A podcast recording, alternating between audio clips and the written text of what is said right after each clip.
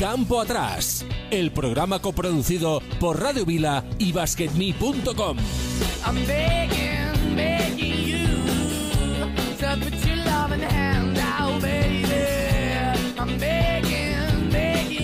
Hola, muy buenas, ¿qué tal? ¿Cómo estáis? Día 6 de junio de 2022. Aquí estamos un día más, el equipo de campo atrás. Y antes que nada, lo primero que queremos hacer es mandar toda nuestra fuerza y nuestro apoyo, nuestros ánimos a Pablo Lasso y que se recupere lo antes posible, que que queremos verlo es en los terrenos de juego. Hoy en campo atrás viene a pasar a mover la bola con nosotros Raúl Cedeño, un periodista venezolano con el que repasaremos el inicio de la Superliga, del baloncesto en Puerto Rico, en Cuba, en la República Dominicana y en general todo el mundo de la canasta del baloncesto caribeño. ¿eh? Ese juego de palabras que tanto nos gusta aquí en campo atrás. No solo jugamos en la pintura, sino que somos unos amantes del baloncesto caribeño. Queremos mandar un fuerte saludo a todos los que nos escucháis semana tras semana, a todos los que nos veis por YouTube, todos los lunes de 4 a 5 en directo si nos buscas en nuestro canal de esta red social, de YouTube. Y nada, esto es Campo Atrás, desde ahora y una horita más o menos tenemos por delante para hablar de baloncesto contigo.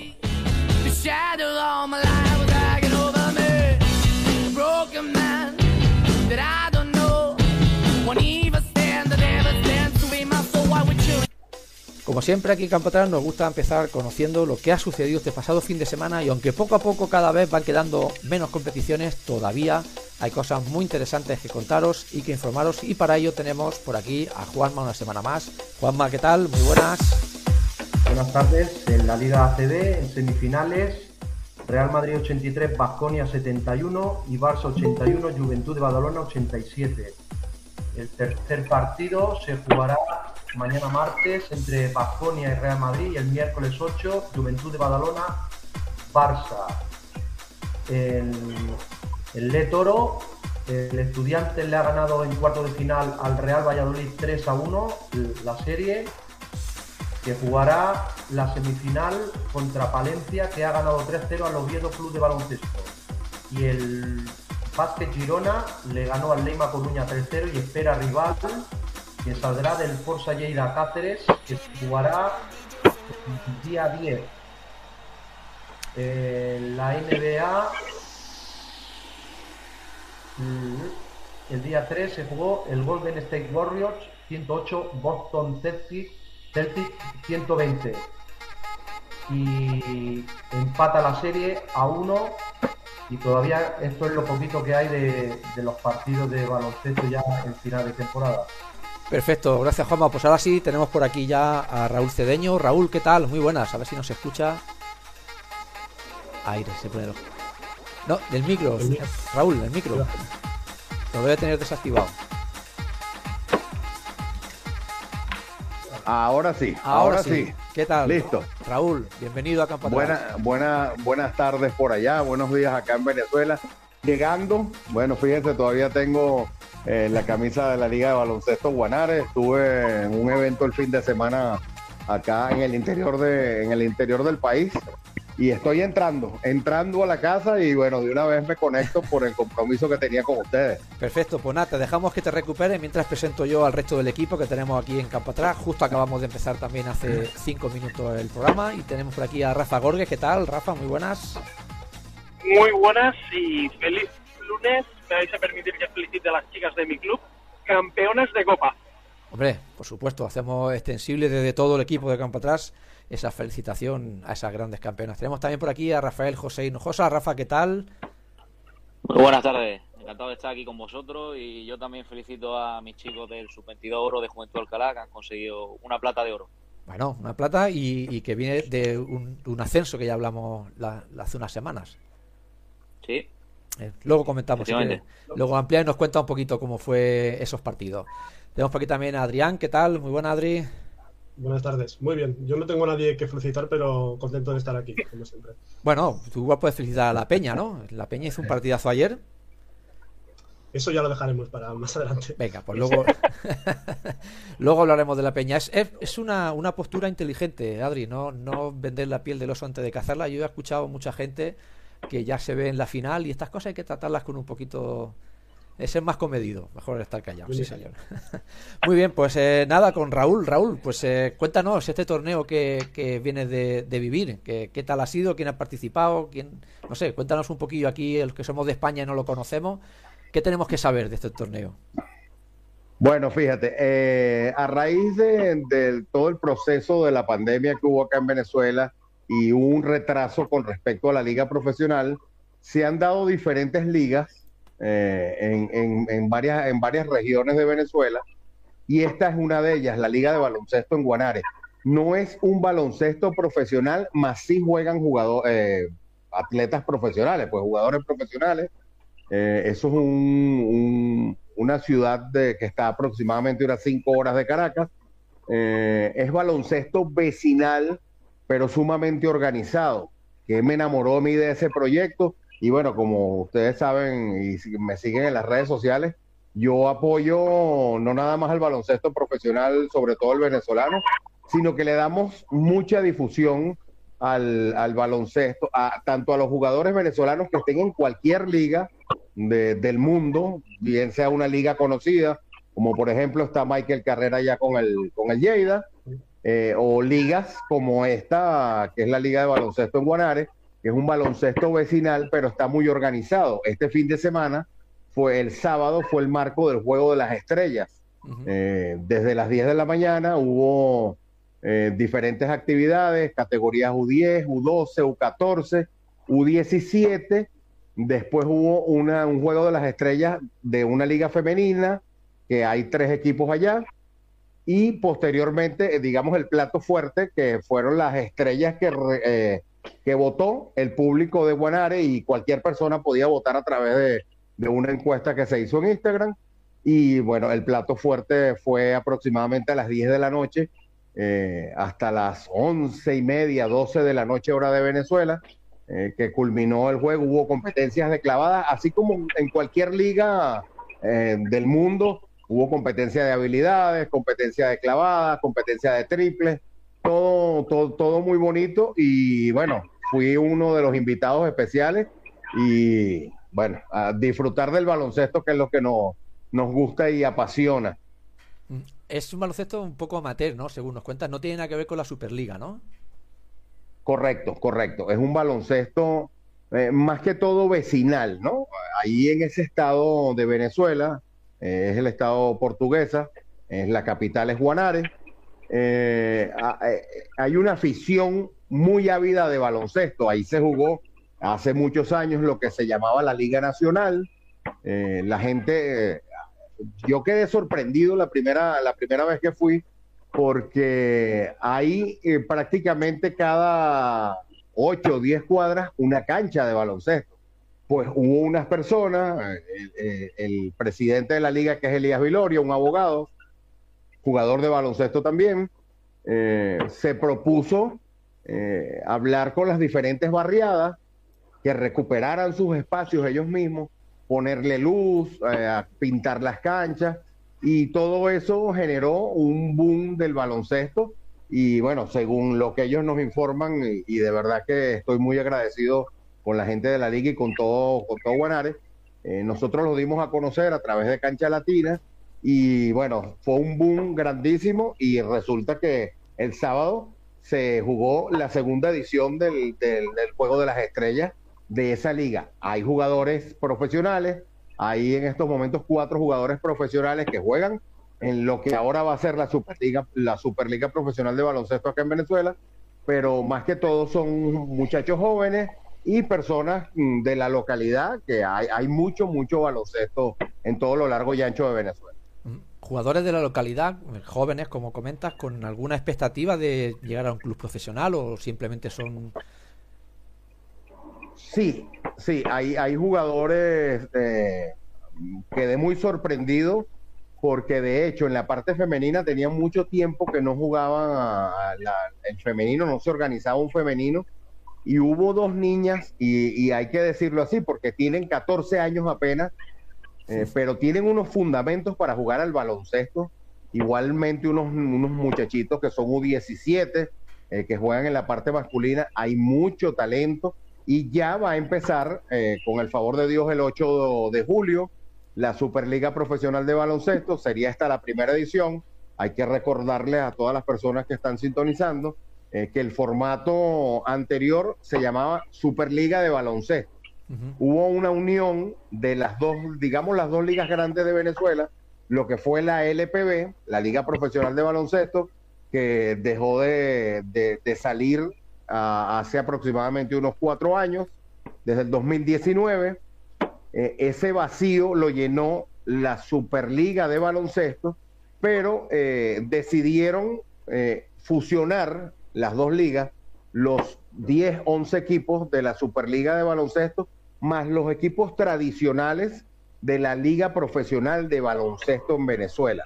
Eh, te estoy hablando eh, equipos como, por ejemplo, Marinos, tiene 46 años de historia, es el equipo más ganador del baloncesto profesional venezolano con 11 títulos. Entonces decidieron fusionar estas dos ligas y viene ahora la primera edición de la Superliga Profesional de Baloncesto. Empieza el 8 de julio y por cierto, les tengo una noticia y, la voy a dar en primicia por acá. Eh, perfecto. Eh, el, sí, el sábado ya yo había trabajado con el equipo profesional de, de Guanare y este sábado, estando allá casualmente, me llamaron a una reunión y están hablando y estamos acá con el jefe de prensa nuevamente de Centauros de Portuguesa, el equipo profesional de, la zona. oh, fantástico. comentar, has comentado el tema de, dos chicas que, o dos niñas en este caso. Eh, no sé cómo será en Venezuela, pero aquí en España ahora, ahora empezamos a sacar un poquito la cabeza con el baloncesto femenino. Siempre cuesta mucho, no tiene apoyo de los medios, la televisión pasa igual, a pesar de que hay muchísimos equipos, muchísimas eh, niñas que lo juegan. ¿Cómo será el baloncesto femenino allí en Venezuela? Aquí la verdad es que no llega absolutamente nada. Eh, no, es muy difícil. De hecho, eh, la temporada pasada, la última que fue la Superliga de baloncesto, salió la primera edición de la Superliga de baloncesto femenina. desde el año 2016 no se jugaba baloncesto profesional en Venezuela, ¿ok? Ahorita, ahora vienen en agosto para la segunda edición eh, como tú muy bien lo dices, y creo que esto es a nivel mundial. Eh, desafortunadamente el baloncesto femenino, por lo menos acá en Venezuela y por lo, por lo que tú me estás contando, en España pasa algo muy parecido. Eh, el baloncesto femenino tiene muy poca difusión. De hecho, allá en, España juega una venezolana que se llama Valeria Montero. Eh, está con un club que creo que es el Movistar. Sí, estudiante. Eh, femenino allá. correcto. Esa niña es venezolana, muy buena jugadora. Eh, ha tenido unas muy buenas actuaciones en esta recién liga que culminó. Y tenemos esa representante del baloncesto femenino venezolano allá en España. Está como profesional, está Roseli Silva. estuvo eh, Stephanie Fajardo en un equipo de tercera división allá también en España. Se va a regresar, por cierto, no recuerdo ahorita eh, el equipo, pero el, femenino, digamos que nosotros, estos medios de comunicación alternativos, eh, tenemos que empezar a darle ese empuje que se merecen, porque acá nosotros tenemos un eslogan, ellas también juegan, y un baloncesto, un juego de baloncesto femenino es tan emocionante y a veces hasta más que un juego del masculino. Sí, sí, no, desde luego. Nosotros aquí en, este programa no paramos de reivindicar el baloncesto femenino al mismo nivel que el masculino, incluso superior. De hecho, eh, creo que fue, si no recuerdo mal, hace dos semanas tuvimos aquí a una experta en baloncesto femenino que se llama Anaís López, que la seguimos también mucho en Twitter, y precisamente comentamos esto, el baloncesto femenino a nivel de juego es igual o más divertido y mejor que el, que el masculino, pero no sabemos el motivo, no sabemos, no se sabe el por qué. En las televisiones, en los medios tradicionales, no se le da el bombo que se le merece.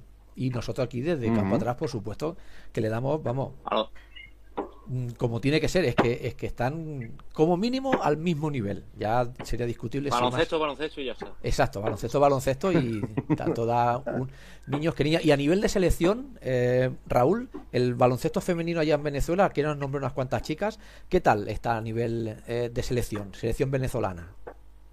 Mira, eh, con ese receso que hubo del baloncesto profesional venezolano, claro, digamos por, por, por características propias de las jugadoras, como te nombré, Roseli Silva, que tiene eh, varios años jugando en, equipos españoles, eh, se han mantenido. Tenemos a, Danielita Wallen, que está en Islandia, con el que Flavip, eh, que es una de las, digamos, en la actualidad, yo pienso que es la mejor jugadora de baloncesto profesional venezolano.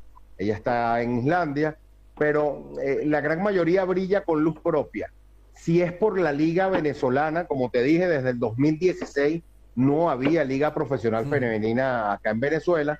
Eh, es difícil, se ha hecho difícil eh, que nuestras jugadoras vayan al exterior. Eh, siempre cuando hay una, una competencia internacional, oye, suelen hacer las, las convocatorias un par de semanas antes, tres semanas antes, y, no tienen esa preparación que deberían tener las muchachas. Brillan por luz propia, por, por, su, por su talento innato, pero ojalá ya se le empiece a meter un poco más el pecho al baloncesto femenino acá en Venezuela para tener muchas Roseli Silva, que las hay. Les estoy hablando de estas dos niñas de 13 años que unos fenómenos Aquí en Venezuela le decimos que parecen unas avispitas, ¿no? Porque son bajitas, pero son unos fenómenos esas criaturas jugando el baloncesto, unos fenómenos. Y, claro, obviamente queremos muchas más Daniela Wallen, queremos muchas más Roseli Silva y todas esa, esa, esa camada de jugadoras que todavía siguen dando la cara por Venezuela en una competencia internacional. Bueno, el primer paso se ha dado, ¿eh? hacer otra vez la, la Superliga Femenina, ese ya es el primer paso, a partir de ahí cuando las chicas tengan oportunidades, seguro que saldrán más. Y otra de las opciones que seguro se le dará, no sé en Venezuela si eso se lleva mucho o no, aquí en España sí, es aprovechar el baloncesto y los estudios. Muchas salen de, España, se van a Estados Unidos, cogen una beca, estudian allí, juegan al baloncesto y luego regresan. No sé si eso sería también se podría hacer en Venezuela o si se ha pensado de que se puede hacer o no, o es más complicado es un poco más complicado eh, por la situación país y por, por varios factores que, que, alteran el producto, ¿no? Por ejemplo, la, la jugadora que te estoy nombrando, eh, Roseli, eh, perdón, Roseli Silva, bueno, Roseli Silva es graduada en los Estados Unidos, eh, Danielita Wallen también es periodista, por cierto, Daniela Wallen, estuvo cerca de jugar, estuvo siendo escauteada por varios equipos de la WNBA, desafortunadamente no llegó, pero esos casos son específicos y, suscribiendo lo que tú dices, hace aproximadamente un par de meses yo entrevisté a Roseli Silva y le, le pregunté qué consejo le das tú a las jugadoras que vienen en formación. Y dijo algo parecido a lo que tú me estás comentando, que no dejen de estudiar, que saquen una carrera universitaria y algo muy importante, que aprendan a hablar inglés. Eso es. Porque eso les va a, eh, eso les va a servir a lo largo de toda su carrera como jugador activa y posteriormente, bueno, si se quieren dedicar a ser coach, asistente o, o, en cualquier faceta de su vida, también las va a ayudar muchísimo el saber hablar inglés. Eh, parece que no, pero el hablar inglés en todos los ámbitos te abre muchas puertas, ya no solo en el, en el deportivo. Lo considero también imprescindible. Saltamos ahora al baloncesto masculino. Raúl, eh, ¿qué tal se presenta la, Superliga eh, esta temporada? No sé si tenéis algún atractivo especial, algún jugador que nos puedas recomendar, alguna cosita que tengamos que prestar más atención a esta nueva Superliga que se nos presenta ahora, como comentas, finales de julio. Bueno, a, principios, a principios de julio, el 8 de julio. Van a ser 20 equipos. Eh, hay algo importante que es el regreso de, como les nombré anteriormente, del equipo más campeón del baloncesto profesional venezolano, que es Marino de Anzuategui.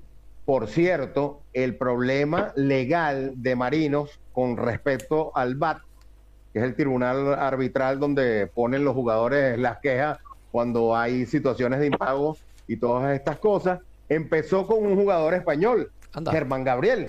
Hombre, Germán Gabriel. por aquí lo tenemos de asistente, si no recuerdo malamente. Correcto.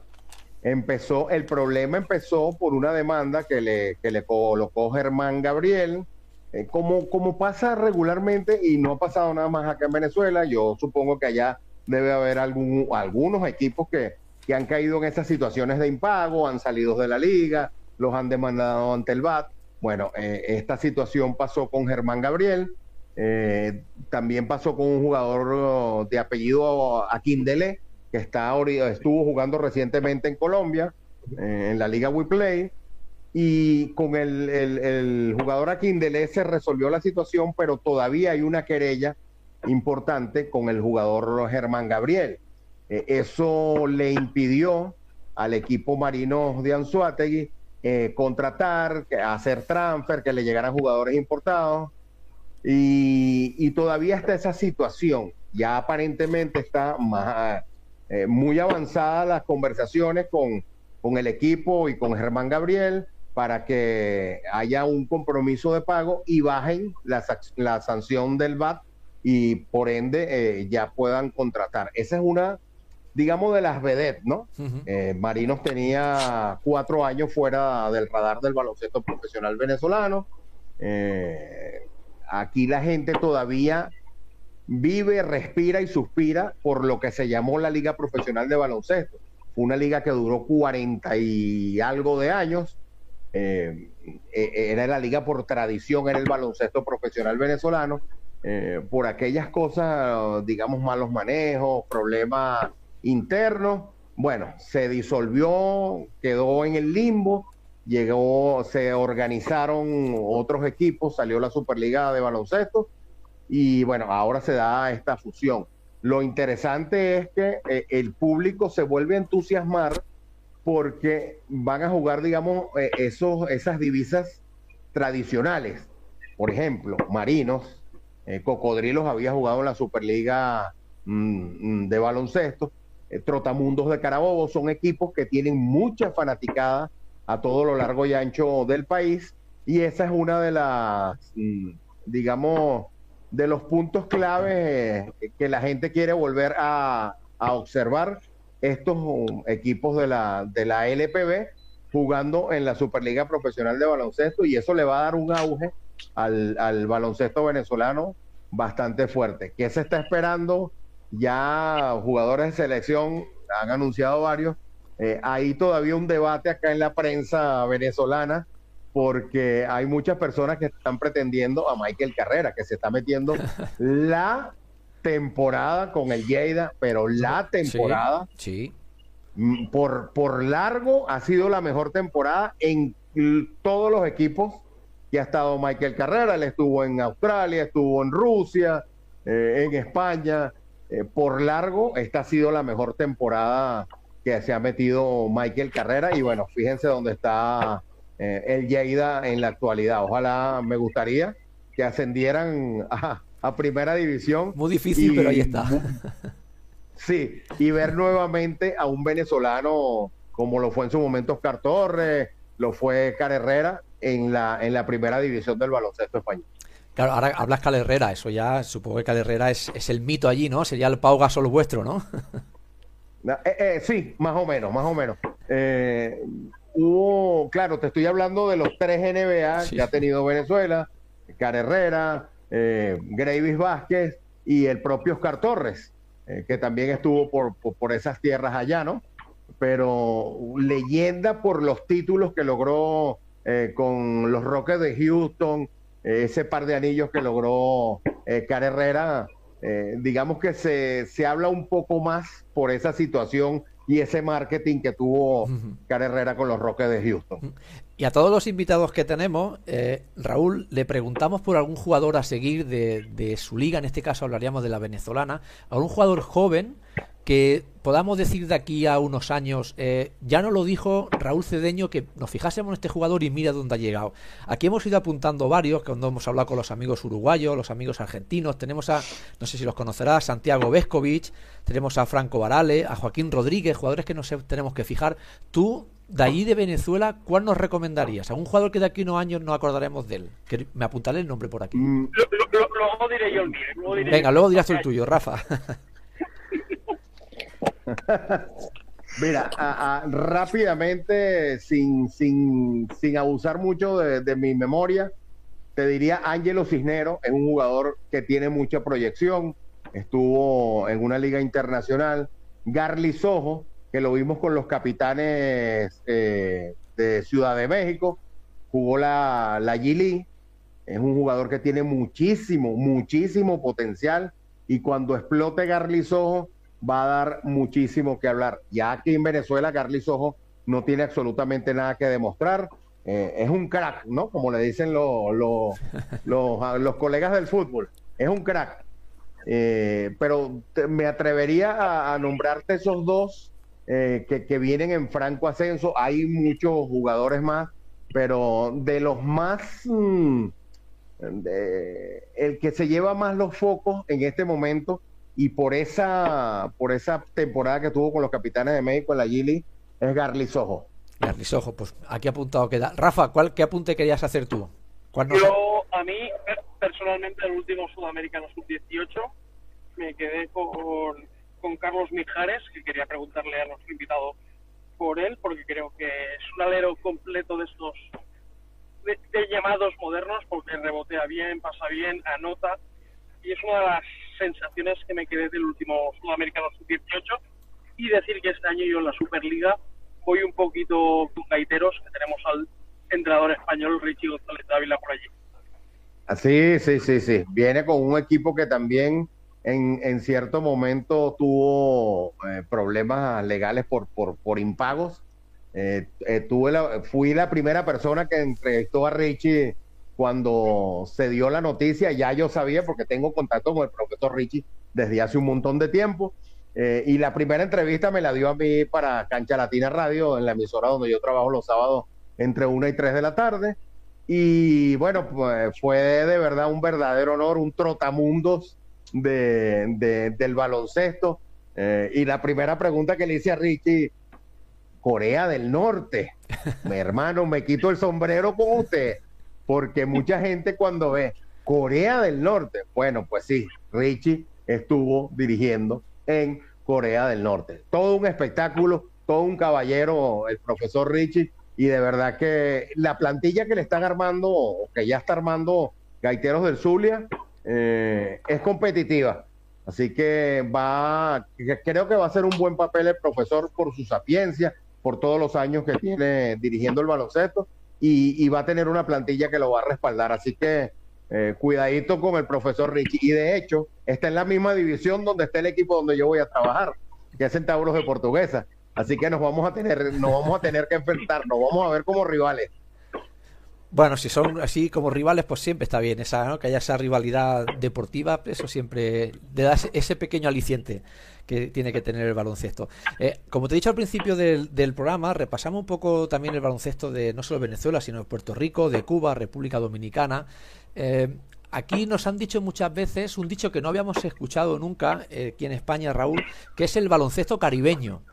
¿Cómo nos definirías tú el baloncesto caribeño? Nosotros nos venía a la mente un baloncesto alegre, un baloncesto mm, como más, más show, ¿no? Más de, ir y venir, no sé, jugadores eh, habilidosos con el balón. ¿Qué nos puede, ¿Cómo nos puedes definir tú el baloncesto caribeño?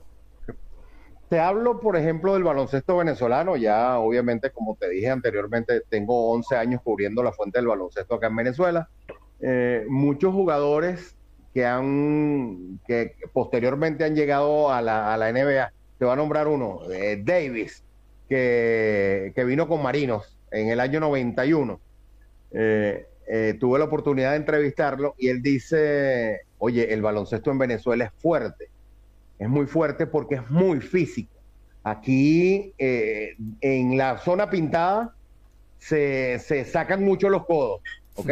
Y hay muchas mañas. hay jugadores que tienen muchas mañas, por eso es que se le dice que juegan Caribe. O sea, es como jugar vivo. Eh, mañitas como de repente darle un golpe en la costilla, pero sin que el, sin que el árbitro se dé cuenta, desplazarlo, ajá, desplazarlo eh, y sacarlo de la pintura con, el hombro. Eh, ese es el baloncesto caribe. Y acá, por lo menos, la Liga Sur, las ligas en Sudamérica y, y en Venezuela, hay muchas personas que han venido con, con mucho cartel, ¿no? Como dicen los toreros, eh, pero cuando llegan a Venezuela y le dan los dos primeros toquecitos en la costilla, eh, se suele bromear y se les dice bienvenidos a Venezuela. Bueno, eso, eso, es parte del juego también, ¿no? Es decir, hay que es, un poco sería el, el, trash talking, ¿no? Pero en lugar de no solamente hablar, sino como dices tú, dándole esos pellizquitos, esos empujoncitos, esos codazos. Eso, no sé, no sé si tú lo sabrás o no, Raúl, pero eso lo, lo hablamos mucho. Si nos vamos al deporte de fútbol, aquí en los años 80 había un delantero mexicano que era Hugo Sánchez, y decían que usaba mucho esta, estas artimañas. No sé si eh, la cercanía que pueda haber un poco allí ya, ya se exportaba en aquella época, hace 40 años de, esto que te estoy hablando. Este tipo de deporte, ¿no? Sí, sí, e, efectivamente es así. Y fíjate que aquí hay un jugador que marcó pauta, marcó eh, un hito en Venezuela, que es Yad Michael Martínez, un dominicano, eh, muy querido acá en Venezuela. Él quedó campeón, él vino con Panteras de Miranda, quedó campeón con Cocodrilos de Caracas, tuvo también un paso por Guaros de Lara es una persona muy conocida, muy conocida en Venezuela. Y, bueno, y ahí tienen otra, otra primicia. Ya Michael Martínez, después de tres años de inactividad en el baloncesto profesional, regresa al baloncesto profesional. Bueno. Eh, le hicimos una entrevista hace un par de semanas atrás y él dijo, o sea, quiere muchísimo a Venezuela, tiene tiempo ya radicado acá en Venezuela y él dice que quiere reactivarse nuevamente y retirarse jugando acá en Venezuela. El, hace un par de semanas hubo un torneo también de baloncesto urbano, que es la Liga de Campeones que se juega en un barrio acá en Caracas, donde juegan, eh, valga la redundancia, jugadores profesionales, y estaba Yad Michael Martínez allí. Eh, el equipo donde él está quedó campeón, pero yo conozco varios jugadores jóvenes, más o menos de la misma envergadura de Yad Michael, pero jóvenes y hubo una persona que se fajó en el puesto 5 con Yad Michael allí y, en más de una oportunidad le dio el codacito, lo sacó, lo desplazó y cuando terminó el juego, este muchacho que es de apellido Merchan se le acerca a Yad Michael y le dice, claro, dijo una, una palabra un poco subida de tono, ¿no? Pero algo más o menos como que me tenías loco, eh, no pude con tus mañas. Y yo le estaba tomando la foto en ese momento y hoy cuando Merchan le dijo eso me llevabas loco en la pintura y de verdad que tú sí tienes argumentos y mañas para jugar todavía el baloncesto. Estas son cosas que no se pierden, ¿eh? Puedes perder físico, puedes perder eh, eh, rapidez, movimientos, pero estas pequeñas artimañas, esto, esto va siempre consigo, ¿eh? Estas cositas tiene uno que aprovecharse. Esto es así. Sí, sí, sí. Donde no llega lo físico, tiene que llegar la pillería. Obviamente, ya él no tiene esa edad mm, eh, joven, eh, ha perdido velocidad, pero como tú muy bien lo dices, y de hecho yo se lo comenté, como decía mi abuela, lo que bien se aprende no se olvida. Efectivamente. Eh, y, y, él aprendió a jugar baloncesto, es un crack jugando baloncesto, y cómo ha aprendido de maña, y sobre todo acá en Venezuela, bueno, imagínate. Y si dejamos Venezuela, Raúl, no sé si podemos tocar un poquito de baloncesto de Puerto Rico, de, de, Cuba, de República Dominicana. No sé si lo sigues también, nos puedes contar algo de por allí, qué competiciones hay, en qué jugadores podemos fijarnos, clubes así más importantes, algo que podamos hablar del otro, otro baloncesto. Mira, en este momento estamos enfocados, bueno, por lo menos este quien les habla, eh, en la Liga Colombiana, porque resulta ser que hay muchos jugadores venezolanos, hay doble nacionalizado, y hay jugadores, la, liga colombiana siempre se ha nutrido de, del jugador venezolano. Colombia ha llegado a donde está y eso um, cualquier persona que me quiera decir que, es, que, que, lo contrario estaría mintiendo. La liga colombiana desde hace muchísimos años se ha nutrido con jugadores y con coach eh, venezolanos y asistentes venezolanos. Por eso es que la liga colombiana está donde está. Eh, por Titanes, en la parte de Titanes de Barranquilla, eh, que es el, actual campeón, tienen cinco campeonatos y creo que van enfilados a sus textos en fila. Eh, está uno de los mejores puestos uno de Venezuela, que es el Sastre Heiler Guillén. en, el, en el otro bando tenemos a tres venezolanos, Jesús Martínez, que acá en Venezuela lo conocemos como la torta, aquí no sé si en las ligas europeas se usa el apodo como se usa en Venezuela. Aquí se usa ah. muchísimo. E, es maravilloso el apodo de la torta. Es buenísimo. Ah, sí, sí la, torta Martínez le dicen. Eh, Heiner Guillén le dicen el sastre. Está la máquina por el lado del cafetero, está la máquina Fernando Lucena. Eh, está el profesor Manuel Berroterán, que es su primera experiencia internacional. Él es el head coach de Broncos de Caracas, otro equipo profesional acá en Venezuela. Eh, es su primera experiencia profesional. Y detrás de todo eso, eh, el equipo, eh, Gravis Vázquez, tiene acciones dentro de, de ese equipo, de verdad que es, una, es una final cafetera con sabor a Venezuela porque hay muchos venezolanos involucrados en esta gran final de la Liga Colombiana, como lo hubo en toda la ronda clasificatoria y la ronda eliminatoria. Y estamos ahorita en modo eh, Liga Colombiana. Liga Colombiana. Eh, ya prácticamente las ligas de Sudamérica están como de salida, ¿no? Uruguay, eh, en Argentina tenemos a, José Ascanio con el Quinza, eh, representando a Venezuela, pero en este momento estoy, digamos, más enfocado en, en, la liga colombiana porque es lo que está dando la campanada acá en Venezuela. Sí seguimos y reflejamos ligas, bueno, inclusive Darwin Christopher Jaramillo, un jugador profesional venezolano que estaba fuera del radar completamente eh, y Darwin Jaramillo está jugando en una liga en El Salvador. Ostras. Que muy, muy poca gente la conoce. Está con un equipo ahorita que se llama el Metapan, Matapan, algo así, nombre un poco extraño. Eh, y la gente se sorprende. Dice, ¿de dónde sacan ustedes esas ligas y de dónde sacan ustedes estos venezolanos que están jugando en esas ligas? Yo le digo, bueno, eso es trabajo. Eh, a veces para uno como prensa le cuesta muchísimo conseguir eh, los números de los jugadores porque sabemos, digamos, lo modesta que son estas, estas ligas en cuanto a transmisiones, jefaturas de prensa, fotos, números, y entonces ahí es donde a uno a veces te dan las 10, 11, 12, una de la madrugada, buscando por aquí, buscando por allá, llamando a los propios jugadores, oye, tómale una foto a la planilla, tómale una foto de la planilla final y mándamela para yo poder hacerte la crónica y, y, y, como decimos acá en Venezuela de manera jocosa, y nos dicen los jugadores a veces a nosotros, oye Raúl, ponme a sonar, ponme a sonar es que los publiquemos para que la gente no los pierda de vista. No sé si allá en España le dirán algo más o menos parecido, pero aquí, aquí nos dicen los muchachos de manera muy jocosa, oye, ponme a sonar, es para que la gente no se olvide de ellos. Comentas que en Colombia hay muchos venezolanos. ¿Esto es una cosa que ha habido siempre o ha sido por este parón que ha habido en las competiciones en Venezuela?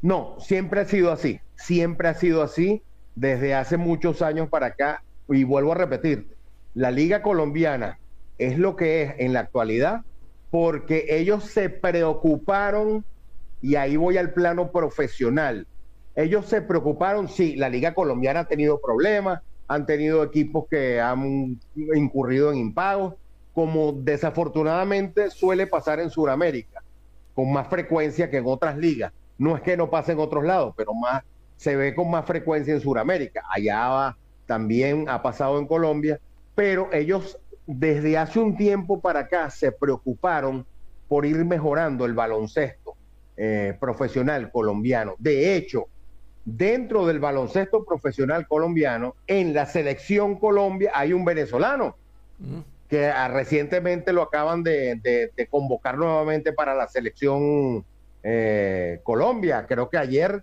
vi el flyer eh, que estaba convocado Luis Almanza nuevamente. Criollito, venezolano, nacido aquí en Caracas, criado en Chacao.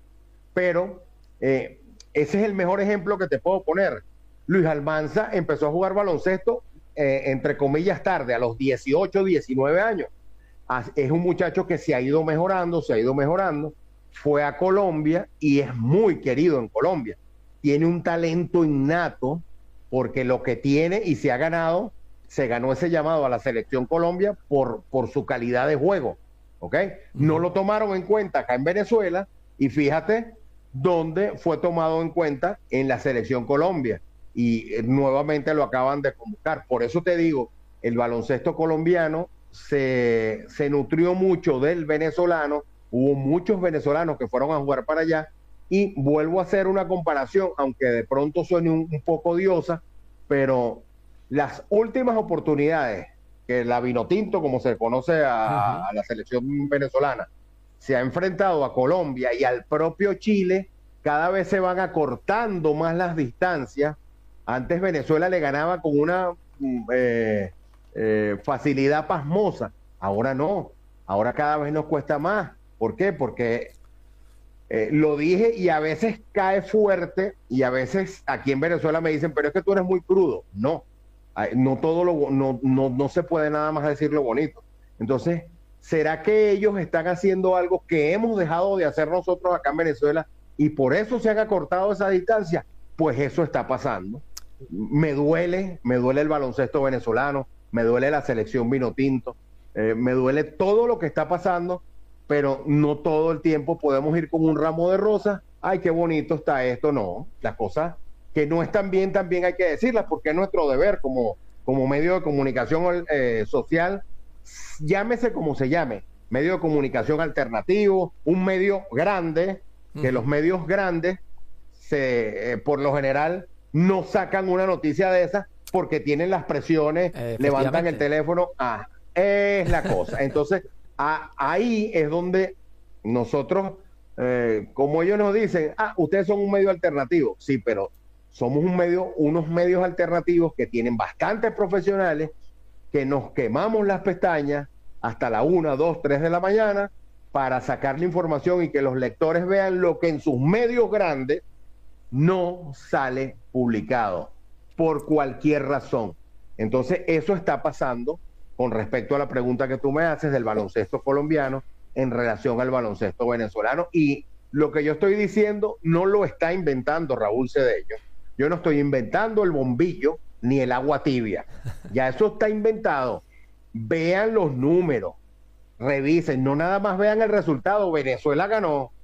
Vean y comparen, estudien un poquito, tienen una, la mejor herramienta del mundo que es Google y es gratis. Y valga la cuña, eh, si, si, si, quieren patrocinar aquí el programa, este, pónganse en contacto aquí con mis amigos en España, ¿no? Eh, vean los últimos resultados y vean lo que le ha costado a Venezuela ganarle a equipos que por lo general eh, e, era un paseo sin menospreciar, ojo, sin menospreciar al rival, pero históricamente ha sido así. Vean cómo está la selección femenina venezolana eh, y vean lo que pasó en el U18. Venezuela quedó de última en femenino. O sea, de último. Venezuela quedó eliminado en el U18 siendo anfitrión. Entonces hay que no, bueno, eh, no estamos retomando. No. ¿Hasta cuándo nos va a seguir dando? Eh, ¿Hasta cuándo vamos a seguir dependiendo de Néstor Colmenares, de Gregory Vargas, ¿Hasta cuándo? ¿Dónde está la generación de relevo? Entonces vamos a tener un vacío como lo hubo en su momento en Venezuela en el año 90 con los héroes de Portland, 90, 91. Eh, vamos a tener un vacío hasta que llegaron los conquistadores de México en el 2005. Entonces, ajá, ahí es donde las federaciones, ahí es donde la gente que de verdad tiene que meterle la mano y tiene que meterle el pecho a la situación, tiene que ponerse a trabajar. Entonces, uno se los dice y uno, a mí me han catalogado, me dijo una persona que yo soy un talibán de la información. Y yo le digo, bueno, pues, ser, pues sería un talibán de la información, pero yo no les voy a aplaudir esa gracia, porque los resultados están allí. Al, al, al final tenemos que ser mm, veraces, eh, Raúl, hay que contar la verdad. Nosotros yo, lo, yo lo que pregunto, Raúl, es, obviamente, esto es por un tema generacional, porque el resto de selecciones parece que sí que tienen jugadores jóvenes que progresan y en cambio Venezuela, quitando a, a, Soyo, ¿no? Eh, es que, claro, piensas en, Guillén, de 35 años, eh, Colmenares, que tiene un montón, Laterol también, claro. Es gente muy, muy, veterana. Es que van a durar, una, una, ventana más y poco más, yo diría. Claro, pero no, ¿hasta cuándo le vamos a pedir a ellos? ¿Qué más les vamos a pedir? lo han conseguido todo, lo han conseguido todo, llegaron un mundial, somos puestos 17, 18 a nivel mundial, ¿qué más les vamos a pedir a ellos? A eso, yo, yo siempre lo digo, A ellos tenemos que ponerle una estatua en cada plaza pública acá en Venezuela, pero una estatua muy grande, porque ellos lo han dado todo por Venezuela, lo han dado todo por el baloncesto venezolano, pero necesitan una generación de relevo y sabemos que el baloncesto es una de las disciplinas que pasa factura rapidito por el desgaste, por las lesiones, las rodillas, los tobillos. El baloncesto es un, juego de impacto. Entonces, si no tenemos eh, eh, esa generación de relevo, y ahí lo vimos, desafortunadamente, en los descalabros que hubo tanto en el masculino como en el femenino en la U18. Eso no lo estoy inventando yo, no lo estoy diciendo por mal, para nada, para nada. Eso más bien es un llamado de atención, un sonido de la campana, epa, ¿qué está pasando aquí? Sobre todo en la rama femenina. Y talento hay, les acabo de hablar de dos niñas mm. que tienen 13 años y ustedes ven, eh, eh, cuando tengan la oportunidad, métanse en el fit de la Liga Piso Baloncesto Piso Guanare. Ahí se, se, se pasaron los juegos van a ver una niña que le dicen la zurda, esa criatura tiene 13 años, es un cominito, así le decimos aquí en Venezuela a las personas bajitas, ¿no?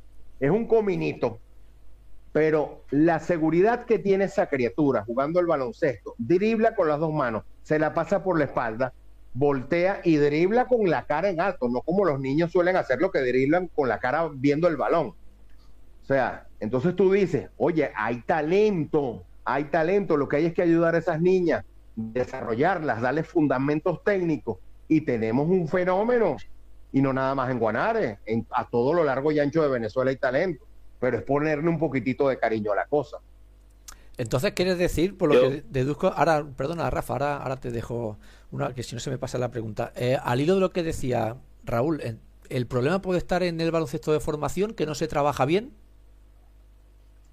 Usted, mi estimado licenciado, ha dado en el punto clave. Eso es lo que está pasando. Hay mucha descoordinación. Sí, hay escuelas, no hay muchas, ¿ok? Hay equipos profesionales que tienen sus escuelas formativas, eh, sus canteras, ¿ok? Como le dicen ustedes allá al fútbol y al baloncesto, juegan con sus canteras, los desarrollan, pero eh, hay muchos que no lo tienen, no tienen cartera, no tienen desarrollo y, eso a la larga redunda y repercute directamente en el baloncesto profesional y en la selección de Venezuela. Sí, señor.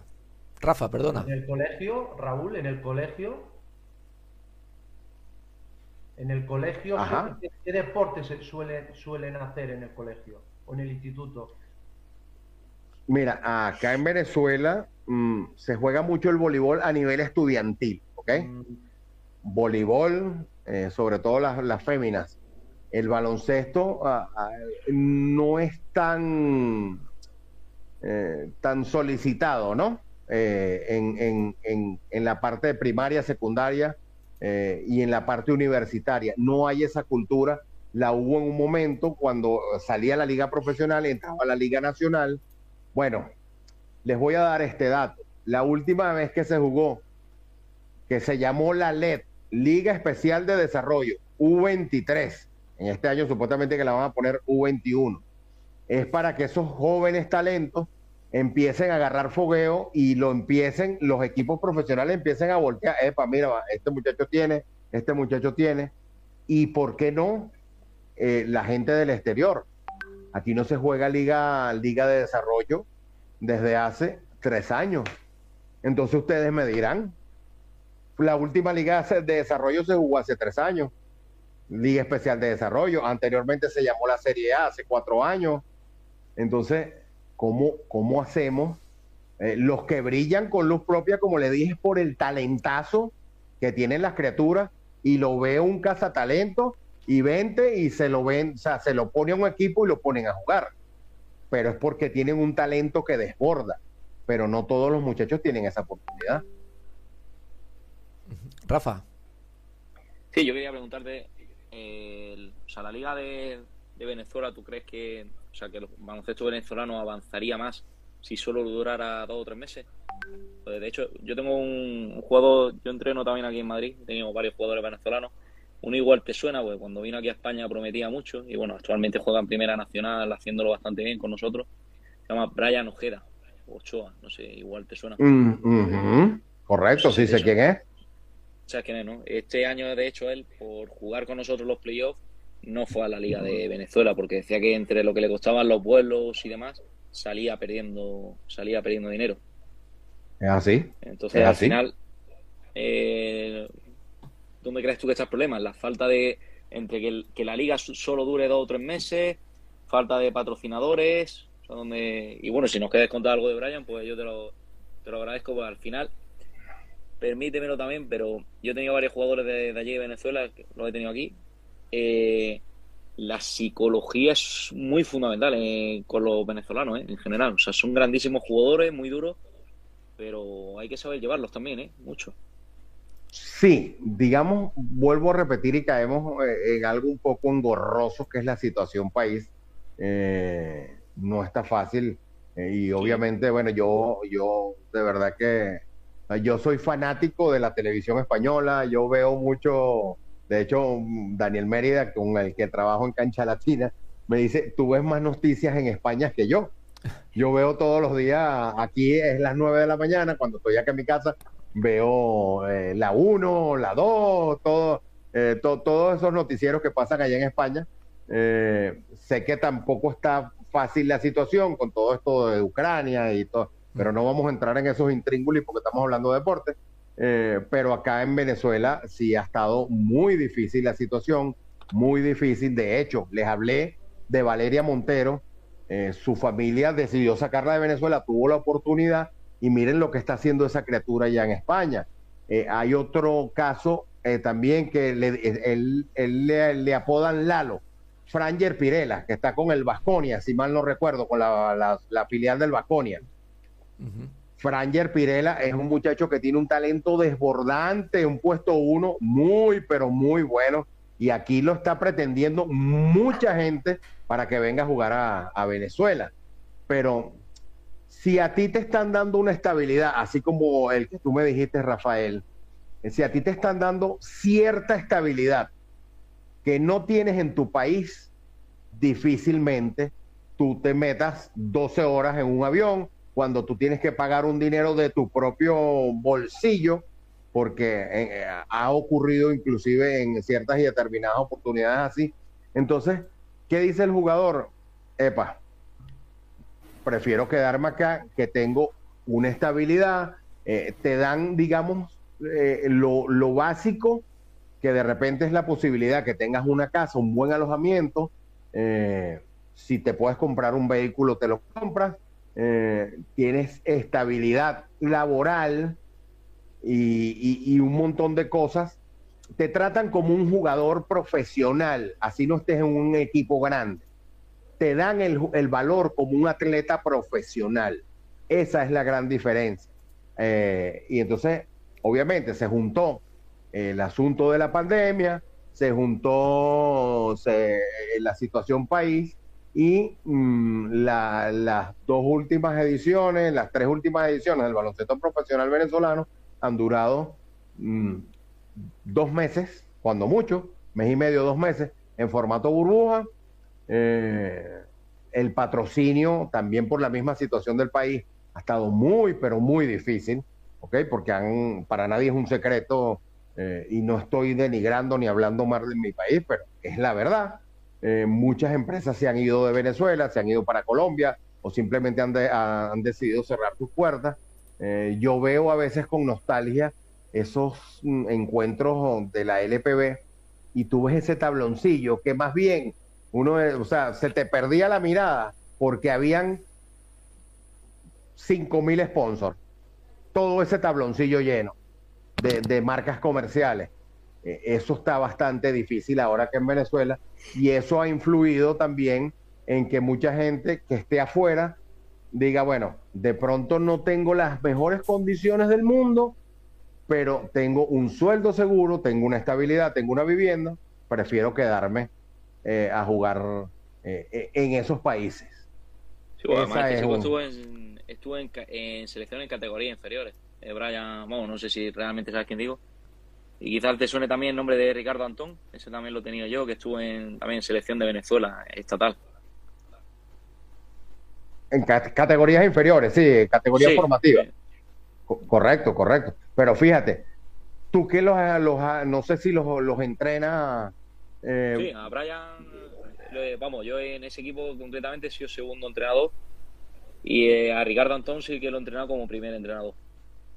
Ok, eh, tú has hablado con ellos y, y, tú de primera mano sabes el por qué ellos tuvieron la posibilidad de emigrar e irse y, están fajándose allá para hacer su nombre. Y desafortunadamente es así. Aquí los jóvenes, si no hay liga de desarrollo, ¿cómo tú ves a un joven? Eh, a ponerlo sencillo, ¿ok? Al no haber una liga de desarrollo, oye, los jóvenes se, se frustran, digámoslo así. Eh, yo me estoy, yo me mato entrenando, yo me voy a un gimnasio para estar bien físicamente y, ajá, ¿Qué, qué, beneficio estoy teniendo? Si me ponen a, entrenar y me ponen a correr por las calles de Caracas, eh, eh, me ponen a entrenar en canchas de cemento, o sea, es difícil, es difícil para los jóvenes. Y el que tiene la oportunidad de, emigrar, migra. ¿Y crees que a corto, a medio, corto plazo eso puede cambiar o, está complicado igualmente? Bueno, los planes preguntas difíciles y... no, no, no, no, no, no. Y, no, no, no. Y yo no tengo ni, mira, como decimos acá en Venezuela, yo no tengo pepas en la lengua para responderla, ¿no? Por eso te dije, a veces me dicen, oye, pareces un talibán. No, no, no, que parece un talibán, es que no es nada más lo bonito y lo bueno hay que decirlo. Lo malo y lo que no está bien también hay que decirlo para que no se siga repitiendo, que es lo que a muchas personas no les gusta aquí y en varias partes del mundo. Pero bueno, eso es otro, otro tema según el proyecto que tiene esta fusión de la liga profesional con la Superliga y ahora se va a llamar Superliga Profesional de Baloncesto, en esta vuelta que van a salir eh, va a durar aproximadamente tres meses la liga, ¿ok? Para el año que viene ellos tienen eh, estipulado arrancar en febrero, ¿ok? Y la liga debería durar seis meses. Ojalá sea así. Eso es lo que esperamos. No nada más lo que, los que trabajamos, los, los fanáticos, el público en general, eh, espera que el baloncesto venezolano que tantas glorias nos ha dado, tantos títulos, tanto, tanto. Yo amo el béisbol, a mí me gusta también el béisbol como buen venezolano. No me gusta el fútbol, a diferencia de muchos de ustedes que, que, que es el primer deporte allá en España. Yo no, no, Ah, ok. Yo, el, el, fútbol, el fútbol, o sea, lo veo, por ejemplo, no sé quién de aquí será madrilista, pero estoy contento porque el Real Madrid se lo llevó todo, sí, hincha y fanático del Real Madrid, a la Madrid. Eh, esas son las cosas que yo veo de fútbol, ¿no? Pero el béisbol y el básquet eh, acá en Venezuela ah, tienen prioridad y desafortunadamente históricamente el béisbol ha estado por encima del baloncesto por cualquier circunstancia. Dice la gente, los medios de comunicación, es que el béisbol se vende solo y el baloncesto es más difícil venderlo a nivel publicitario, a nivel de televisión y creo, no sé si pasa lo mismo allá, ustedes me dirán, eh, pero ustedes tienen una liga ya que tiene eh, varias divisiones y ahí hay muchísimo baloncesto, muchísimo baloncesto. Yo me pongo a leer y a, veces me pierdo que si eh, el grupo A más B, el grupo C con H, y digo, ya va, ¿dónde consigo a los muchachos míos, los jugadores venezolanos? Porque tienen mucho baloncesto ustedes allá. Perdón, entonces, ojalá eso, eso vuelva a Venezuela y te repito, el proyecto que hay es que la liga arranque en febrero y dure seis meses para el próximo año. Ojalá sea así y eso es lo que estamos esperando. Aquí, aquí también, Raúl, como dices, tenemos mucho baloncesto. ¿eh? tenemos, bueno, la Liga Nacional, Liga EVA, Leporo, la ACB, eh, pero también tenemos el problema de difusión. Aquí en España nos quejamos mucho de que nos tapa el fútbol. El fútbol aquí es el primer deporte y se lo come absolutamente todo. Hombre, cuando ha jugado la final de la Euroliga, la jugó el Madrid, o la semifinal Barça-Madrid, eso sí, salen los telediarios, salen todos los noticieros, salen todos sitios, pero por norma general el fútbol. Todo. Es más importante un peinado de Cristiano Ronaldo que quien ha ganado la Liga CB. Lamentablemente en Ah. España es así y no hemos quejado mucho de eso. Aquí en Venezuela pasa lo mismo, pero con el béisbol. El fútbol venezolano, o sea, solo el fútbol de selección. Es más, el fútbol venezolano de selección tiene mucho más difusión y, y más apoyo monetario que el baloncesto venezolano profesional que nos representa y que nos ha dado tanta, tantas glorias. Son cosas que nosotros decimos, y no es porque amemos el baloncesto, No, no, no, no. pero, pero están los resultados. Por ejemplo, en Venezuela, el equipo, eh, eh, eh, la disciplina de, conjunto que más gloria le ha dado al país no ha sido el béisbol, con todo y la gran cantidad de grandes ligas que tiene Venezuela, con todo y que tenemos Salón de la Fama. Pero aquí los trofeos grandes, los trofeos, los bonitos, se los ha traído el baloncesto. Y es así, pero no sabemos todavía seguir. Bueno, nosotros seguiremos luchando Hombre, por, por darle el, el- el justo valor y el, y el puesto que se merece el baloncesto aquí, allá, en la China y en la Luna. Si hay baloncesto, también le vamos a dar el, el- el justo puesto que se merece esa disciplina eh, que tanto amamos. Exactamente. Raúl, Raúl, te quería preguntar, eh, no sé cuántos extranjeros pueden jugar por, por equipo, los que juegan este año, el- lo que dure la liga y, y el, año que viene, si será igual o no, no sé si juegan dos o... Y, de los que juegan, de los que conoces y demás, ¿cuál crees que es el jugador extranjero que, que deberíamos de, de seguir? Eh, bueno, empiezo por lo- la, la- la primera parte. Ha causado un revuelo, ¿ok? Eh, históricamente la liga profesional eh, se jugaba con tres y dos, les explico. Tres importados en banco y dos simultáneamente, perdón, dos simultáneamente en cancha, ¿ok? Se jugaba así. Eh, casualmente ayer estaba hablando con unas personas allá en Guanare, haciendo memoria, creo que en la LPB solo en un año se jugaron con tres importados simultáneos en cancha. ¿Ok? Eh, este año, con el regreso de, y esa fusión, se van a jugar, van a poder estar los tres importados en cancha. Mm, hasta ahí, en lo particular, digamos que estoy de acuerdo, ¿ok?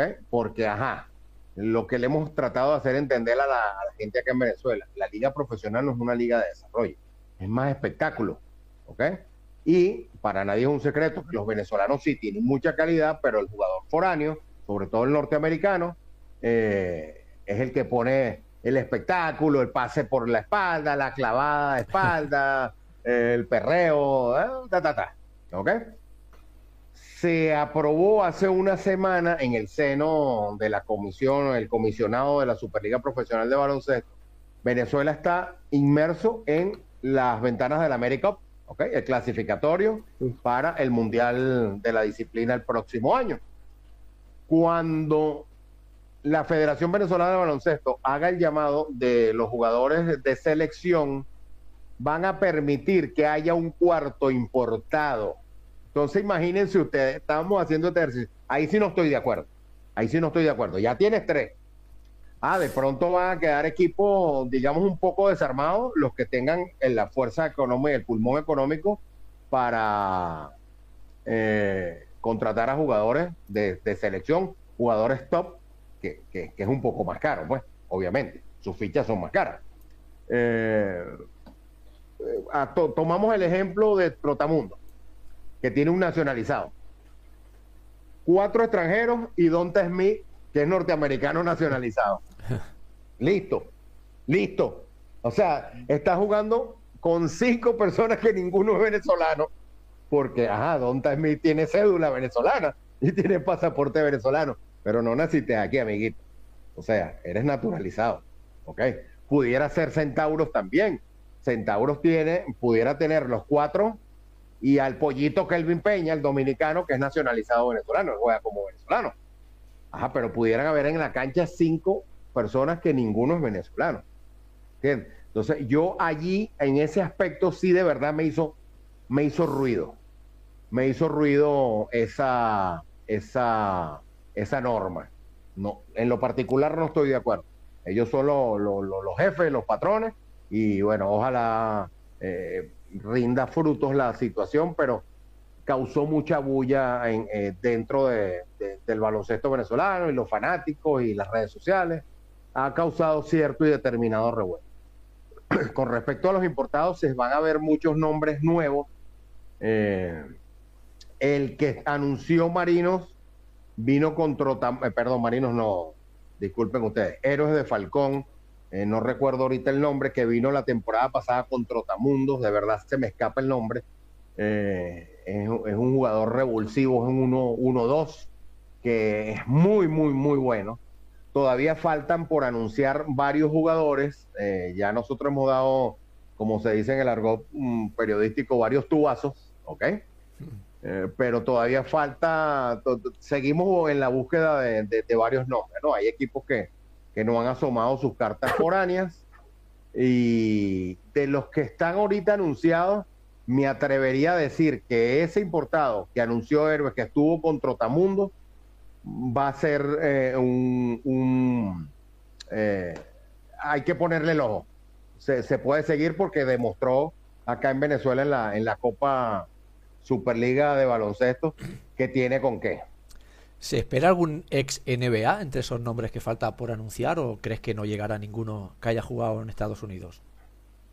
Hasta el momento, mira, eh, lo que pasa es que viene, hay muchos jugadores top que están en estas ligas que van saliendo Uruguay, Argentina, pero viene, viene la Gili en México, ¿ok? Y entonces ellos, ajá, ellos se están haciendo de, como le decimos aquí en Venezuela, de la florinata, de la crema, eh, de, lo que están en esas ligas en Sudamérica, ¿ok? Y no, hasta el momento no tengo información de algún ex NBA que sea, que todavía le quede en el tanque, que tenga gasolina, que vaya a venir a Venezuela. Eso sí pasaba en el pasado. Eh, equipos, bueno, les estoy hablando de Anthony Mason, que vino con Marinos, por ponerle un ejemplo, ¿ok? Eh, y que después dio el salto inmediatamente a la NBA. Eh, antes sí se veían jugadores mm, top que, o sea, olían a uniforme de NBA o acababan de salir de la NBA. Venezuela se dio el lujo de traer muchos jugadores de esa, de esa talla. Ojalá eso vuelva a llegar acá al país. Pero Conocimiento para hoy que estamos haciendo esta entrevista, no tengo, no tengo algún nombre de un NBA que uno diga, oye, el tipo, el tipo va a hacer ruido. No, hasta el momento no. Has comentado el tema de, los pasaportes de los foráneos. No, no, te servirá de, de, consuelo, pero que sepas que aquí en España sucede algo de lo mismo, algo muy parecido. Es decir, aquí también nos obligan a tener por equipos, eh, creo que eran cuatro nacionales, cuatro, nacionales, cuatro españoles, pero dentro de esos nacionales también está el truco de que Mirotic cuenta como español, de que Roland Smith del Barcelona cuenta como español, de que Doncic, que ahora está en, en, la NBA, cuenta como español, entonces dicen lo mismo, ¿no? Hombre, vamos a ver, entre los europeos que son comunitarios los foranos que puedes tener, los cotonús y los que supuestamente son cupos y no son españoles, al final jugador producto nacional que luego puede ir a la, selección española, también tenemos muy pocos. Y eso acaba repercutiendo, aunque de momento todavía no lo, no lo hemos sufrido porque hemos tenido aquí en España una generación que todavía está dando sus últimos coletazos, una generación irrepetible, pero al final nos va a pasar como a vosotros en Venezuela. Vamos a perder el protagonismo del jugador español en nuestras ligas y el problema va a venir luego en la selección cuando vayamos a torneos europeos, a Olimpiadas o a Mundiales, donde tampoco vamos a tener una selección potente. Creo que más o menos es muy parecido a lo que se está pasando en Venezuela. Está el, truco del, pasaporte, ¿no? Correcto, pero a diferencia que eh, ustedes tienen canteras, ustedes tienen, sí. Eh, eh, digamos que esa es una diferencia mm, pública, notoria y comunicacional con relación a Venezuela. Lo que pasa es que luego no le damos oportunidades al producto nacional, es muy complicado. Tienes que ser un Juan Carlos Navarro, un Gasol, un Rudy Fernández, Si no, no te dan esa oportunidad, salvo que ahora con la crisis, algunos equipos, como por ejemplo el Juventud de Badalona, está sacando una buena jornada de muy buenos jugadores. El estudiante si vuelve es otra de las plazas donde siempre saca bueno, buen producto nacional, pero eh, a pesar de tener esa cantera, se pierden los jugadores. Raúl, no hay oportunidades. Mm. Se, eh, es tal el compromiso que tienen los clubes fuertes, los clubes potentes, con ganar los títulos, que ni ganando a veces aquí en Barcelona ha pasado. Tienes un partido sentenciado, vas ganando de 20, 25 puntos, pues dale los tres o cuatro últimos minutos. Aquí tenemos jugadores que están saliendo como Caicedo, un jugador del producto que fue el, si no me equivoco, Adrián, si no corrígeme tú, fue el, el MVP del, de la, eh, del campeonato junior, ¿verdad? Sí, sí, sí. Sin embargo, no tiene minutos ni en partidos que ya están resueltos. No sé cuál, yo nunca lo he entendido esa postura del entrenador, ¿eh? pero a pesar de tener cantera, Raúl, tenemos ese problema. No se le dan minutos.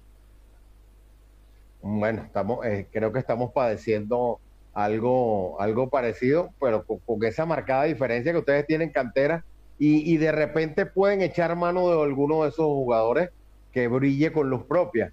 A diferencia acá en Venezuela, que, ¿qué es lo que pasa? Tienen que voltear, eh, como decías tú, Adrián, eh, a jugadores que se fueron y están Ah, vamos a, ah, oye, vamos a revisar a quién, quién está en España. Ah, está fulano, ah, vamos a ofrecerle un contrato para que se venga a Venezuela. Como por ejemplo les estoy diciendo eh, Franger Pirela, que está con, con la sucursal del, del Vasconia. El Lalo, ajá, Lalo, eh, y de hecho Lalo todavía no ha caído en la primera convocatoria de la selección venezolana. Cosas que mucha gente dice, oye, con el talento que tiene Lalo, eh, claro, el puesto uno aquí en Venezuela está, bueno, muy reñido, porque tienes a Heiler Guillén, tienes al super ratón Gregory Vargas, eh, el, puesto, el, puesto, el puesto uno es, uno de los más difíciles para que te enganches acá en Venezuela con la selección. Oye, pero por lo menos eh, convócalo y que venga y se gane el puesto. Convócalo y que venga a ganarse un puesto, que la gente lo vea que la gente que de repente no es fiebrúo como nosotros, que escribimos, dormimos, tenemos pesadillas eh, y, nos las pasamos con el teléfono y es baloncesto, baloncesto, baloncesto, baloncesto, baloncesto, eh, personas que, mm, digamos, más normales que nosotros, porque a veces nosotros somos un poquito normales, ¿no? De tanta ficción que tenemos con, con el baloncesto. personas más normales que de repente tú le dices, Franger Pirela, Lalo, mm, ¿y con qué se come eso? ¿Eso es comida o es un jugador? ¿Entiendes? Sí. Que no lo conozcan. ¿Ok? Pero es, la manera de mostrarse. Y ahí es donde, vuelvo a repetir, nosotros hacemos un papel importante en dar a conocer a todos esos, eh, todos esos talentos y todos esos muchachos. Pues eh, si no tenéis nada más para Raúl, Adrián, o... quiero preguntar una cosa. Sí, Juanma. Eh, nos has hablado, la última pregunta de aquí desde los estudios de Radio Vida. Eh, mm, nos, has, nos has hablado del, del ascenso de, la, de la liga colombiana, pero por ejemplo, eh,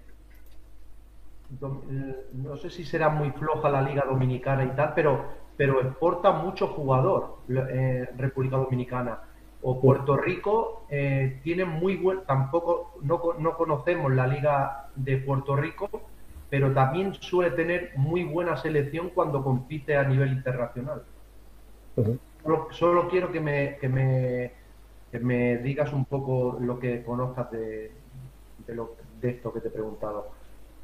Correcto. Eh, Puerto Rico y Dominicana. Ahí hubo también un proceso de reestructuración eh, por ciertos y determinados problemas federativos y, los cuentos que ya no sabemos nosotros a nivel eh, federativo. Ahí hubo una reestructuración importante y digamos que hubo un bajón en cuanto a la exportación de, jugadores. Eh, bueno, tenemos a, un dominicano disputando la NBA como Al Horford, ¿no? Y fue el MVP del primer juego. Entonces mucha gente dice, ah, Al Horford está viejito. Ahí tienen su viejito, pues. 20 y pico de puntos, 28, 29 puntos. Ajá. Y MVP, nada más y nada menos que teniendo en la acera del frente a Golden State Warriors, Stephen Curry, su combo, que bueno, la meten hasta con los ojos cerrados, ahí tiene. Y peleando Claro, con Damon Green, sí. poca broma. Ah, bueno, pe- pe- peleando, eh, eh, peleando con ese monstruo, que bueno, anoche andaba, anoche andaba como enloquecido. No sé si te dieron la, la- la oportunidad de ver el juego. Eh, Damon Green andaba como eh, dos o tres revoluciones más por encima de lo que normalmente eh, él es, ¿no? Pero para no desviarme de, la pregunta Puerto Rico dominicana, eh, hubo mucha hubo como especie de una reestructuración. Lo mismo pasó en México. México ha tenido muchos problemas federativos, muchos problemas federativos, muchísimos. Pasó en Brasil también, inclusive hubo una suspensión con, con el baloncesto brasileño, pero ellos sí han mantenido el nivel y van en franco ascenso. Por eso digo, ¿qué están haciendo ellos? Porque a ellos también eh, hubo pandemia y en Brasil la pandemia estuvo muy fuerte, sobre todo acá en la parte de Sudamérica, muy, muy fuerte. Eh, y, y- y uno ve esas selecciones brasileñas y uno dice, santo Dios bendito, estos muchachos están volando, ¿ok? Entonces, si ellos pueden, que no escaparon a la pandemia, no escapan a la inflación, no escapan a muchas cosas, ¿por qué no se puede en otros lados de América del Sur? ¿Por qué? ¿Qué están haciendo diferente ellos que no estamos haciendo nosotros? Entonces se van marcando esas diferencias. Fíjense que entre Venezuela y Argentina se ha ido cortando eh, un poco la brecha.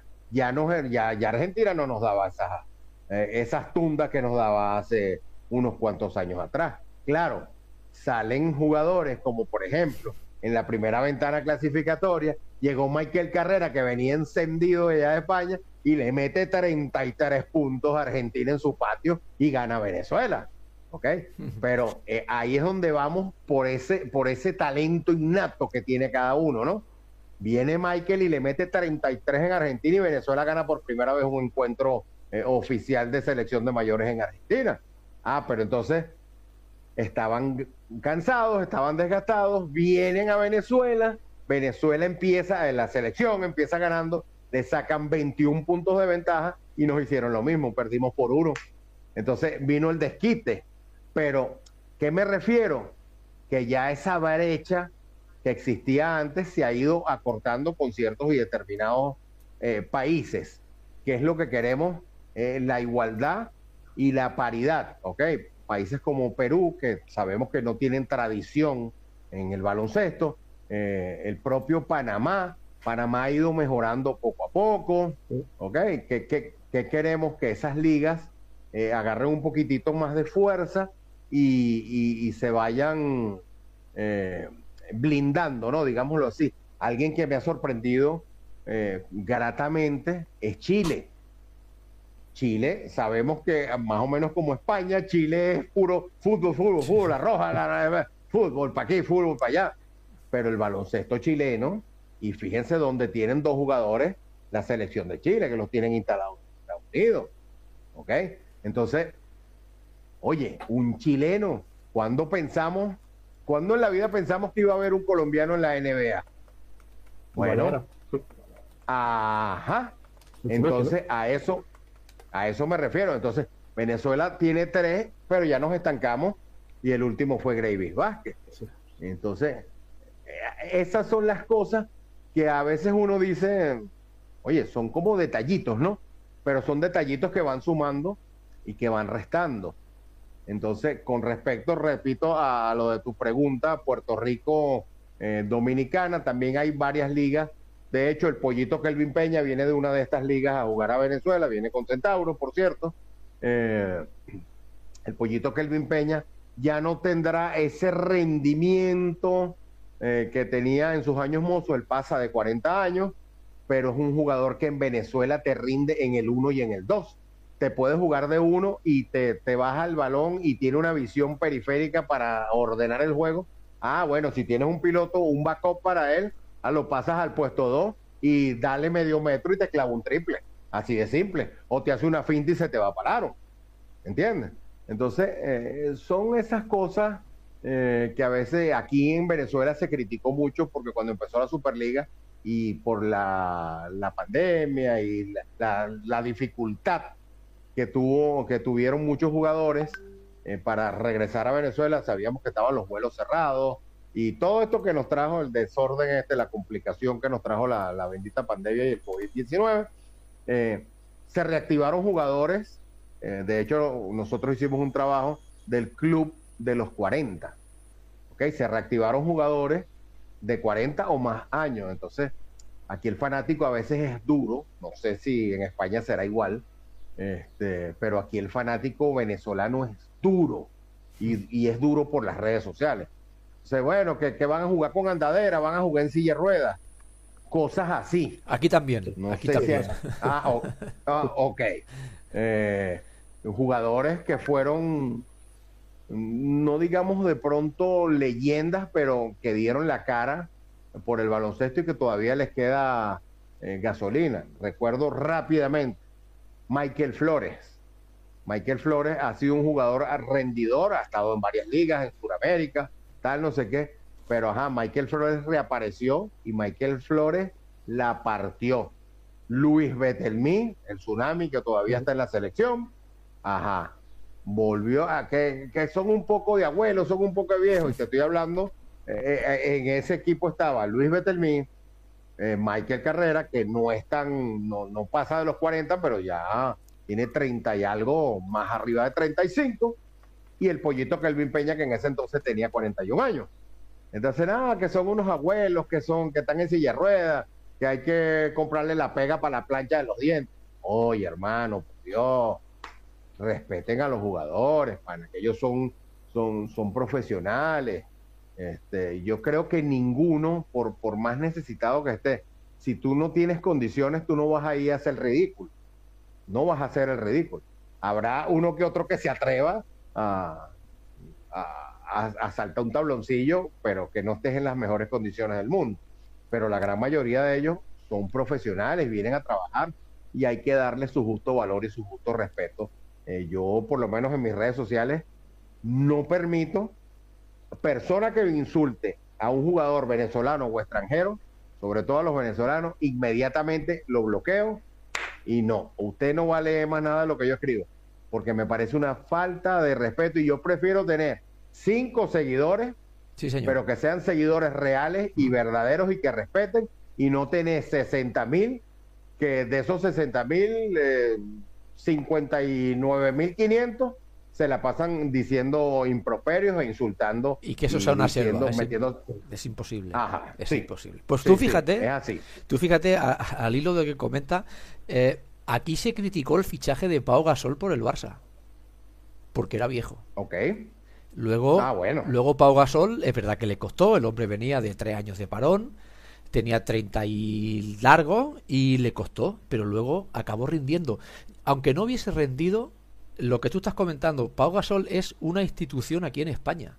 Es decir, no, no se merece la crítica. Aunque, aunque, eh, aunque fichase por el Barcelona y sea solo para, para acompañar al equipo, para hacer eh, eh, banquillo, para estar animando, suficiente, ya sirve.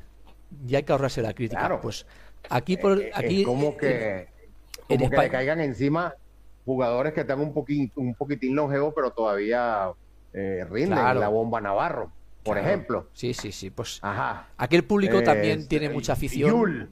Yul también, se le, ya se le, se le dijo que estaba acabado también. Y bueno, Ah. en España también somos así de, de criticar. Como dicen ustedes, joder. Joder. Vaya que sí. Bueno, Raúl Cedeño, ha sido un auténtico placer charlar contigo estos minutos, ¿eh? Da- Darte las gracias. Sí. No, bueno, igual para mí, disculpen los cinco minutos de retraso. No, en absoluto, en absoluto. Venía en ese carro, decía, ay Dios mío, a las 10, a las 10, nueve y pico. No, no pasa 35, nada, venía no pasa así, nada. ven- Venía así con el reloj, bueno, Nosotros vamos haciendo tiempo hasta que el invitado puede entrar y vamos dando resultados, comentando un poquito y luego pues alargamos un poquito más y no hay problema. Sí que es verdad que nos gustaría hablar contigo en el futuro cuando empieces a Superliga, volver a hablar contigo y que nos Claro. expliques qué tal ha comenzado y bueno, cosas a seguir, cosas a comentar, no sé. Hay que darle un poquito de, como decimos aquí en. España, un poco de bombo al baloncesto. Claro, claro, claro, con todo gusto. Mire, yo primero que todo los felicito a ustedes este, porque pertenecemos al mismo team, al mismo combo de los fiebrúos. Yo le, así, en así le decimos aquí en Venezuela, ¿no? los 24-7.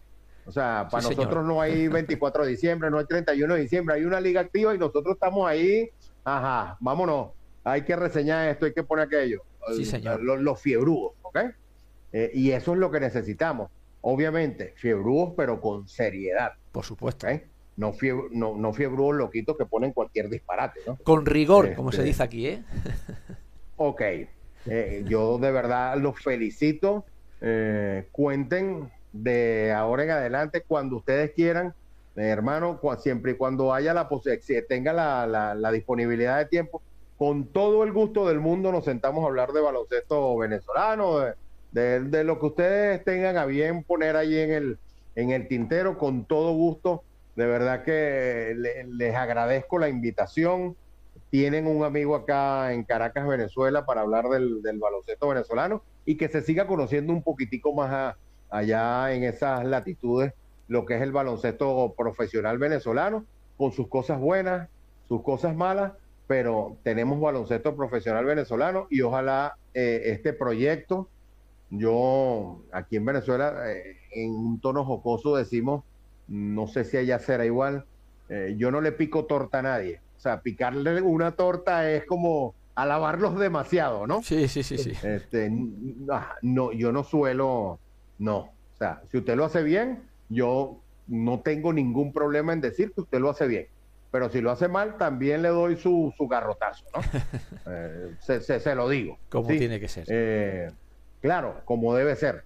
Eh, por acá tienen un amigo, eh, les doy nuevamente las gracias. eh, están invitados. Ahora les devuelvo yo el pase de cancha a cancha a ver si anotan esta bandeja. Hombre, Recuerden que yo tengo un programa los sábados Sí, señor. entre 1 y 3 de la tarde, hora de Venezuela, y en cualquier momento nos estamos contactando y hacemos un pase directo a España y listo, hablamos de, eh, de, de baloncesto. Ahí también lo que se habla es única y exclusivamente de baloncesto y de cualquier parte del mundo. Que tengan un- una feliz tarde allá, aquí en Venezuela. Son las 11 y 40 minutos de la mañana. 11 y 31 me dice que el reloj, creo que tengo esto adelantado. Este, quiero darle las gracias y cuenten con, con este servidor, estimados, para, para hablar de baloncesto. Cuando quieran, cuando haya la disponibilidad, eh, con todo gusto los atiendo y echamos una buena conversación de baloncesto. Perfecto, Raúl. Pues eh, el placer es nuestro. Encantado de recibir tu invitación. Cuando tú quieras, nos contactas y entramos también en tu programa y hablamos del baloncesto español y europeo, que también da mucho que hablar. Muchísimas gracias, Raúl, y nos vemos pronto. Un saludo desde España. Seguro que sí. Un fuerte abrazo para ustedes que están acá y la- lo- los otros dos amigos que, bueno, por X y determinadas circunstancias tenido, se sí. retiraron, pero me, me- me les envían un, un saludo cordial, como decimos acá en Venezuela, y me despido como eh, coloco en mis redes sociales, hermano, el baloncesto es pura vitamina. Un fuerte abrazo y nos estamos, nos estamos viendo y escuchando. Gracias, Raúl. Hasta la próxima. Gracias. Adiós. Buenos días, Raúl. Saludos.